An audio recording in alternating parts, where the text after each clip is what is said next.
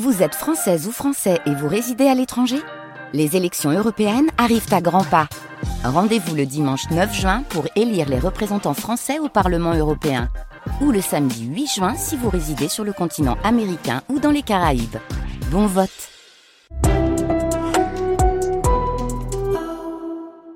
vous nous écoutez, vous nous regardez chaque matin. Bienvenue, nous sommes le mercredi 13 décembre. La route, ça reste chargé sur la 25, sur l'un. Rien de plus pour le moment. Euh, la météo, Pascal, de la pluie pour aujourd'hui et de la grisaille. Hein. Oui, un ciel couvert, euh, des averses, effectivement, des éclaircies quand même euh, du côté de la Flandre, Côte d'Opale en début d'après-midi et des températures qui évoluent peu, 9 à 10 degrés. Pascal, il était une centaine hier à manifester à Lille contre la réforme du lycée professionnel. Selon le rectorat, environ 8% des enseignants de la voie professionnelle professionnels était en grève hier. Il dénonce la réforme proposée par le gouvernement pour, euh, dit-il, mieux répondre aux besoins des entreprises. Stéphane Barbero, vous avez rencontré des enseignants fatigués par ce nouveau changement qui se fait, disent-ils, au détriment de certaines matières. C'est la troisième réforme depuis 2018 et à chaque fois des heures de cours qui ne cessent de diminuer selon les calculs de Jacques Alemani, secrétaire académique du syndicat SNUEP-FSU. En six ans, les élèves de lycée professionnel auront perdu 500 heures de cours, ce qui est énorme pour des élèves en difficulté scolaire. Quoi. 40% des élèves ont une maîtrise fragile du français en seconde professionnelle. Il faut donc mettre l'accent sur les savoirs, selon cet enseignant qui donne sa version de cette réforme voulue par les ministres. Eux, ils veulent des jeunes employables immédiatement sous-formés parce que ça permet de les sous-payer. Donc euh, ces jeunes vont prendre des métiers de base, ces entreprises vont se servir d'eux à un moment donné et puis s'ils ont plus besoin d'eux, ça sera très simple de les mettre dehors quoi. et en prendre des nouveaux. Certaines formations dans le tertiaire sont dans le collimateur faute de débouchés,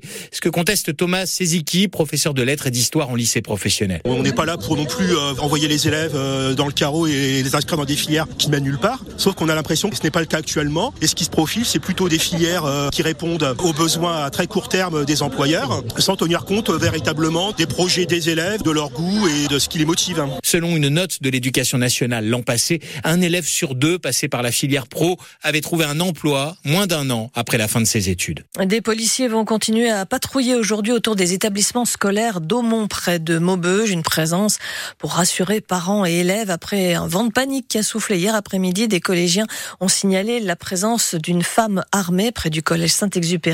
L'établissement a été confiné. Des recherches ont été menées pour retrouver cette femme en vain.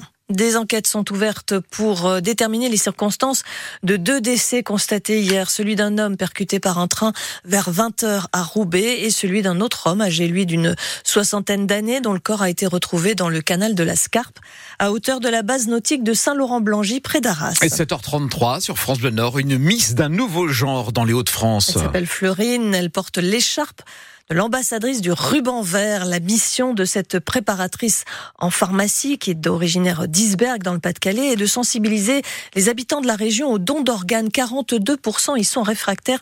C'est plus qu'au niveau national. Le don d'organes, on en parle ce matin avec Bénédicte Hermann, maman d'un petit garçon de deux ans qui a pu bénéficier d'une greffe de foie. Elle est notre invitée dans 10 minutes. 104 nouvelles communes du Nord et du Pas-de-Calais viennent d'être reconnues en état de catastrophe naturelle après les inondations du mois de novembre qui fait un total désormais de 348 villes et villages. Les habitants de ces 104 communes ont 30 jours désormais pour solliciter leur assurance. On peut citer Bayeul et Cassel pour le Nord, le Touquet, Saint-Omer ou encore le Portel pour le Pas-de-Calais, les intempéries qui touchent maintenant d'autres départements comme la Corrèze avec jusqu'à 700 mm d'eau tombée depuis près d'un mois. 11 départements sont ce matin en vigilance orange pluie inondation.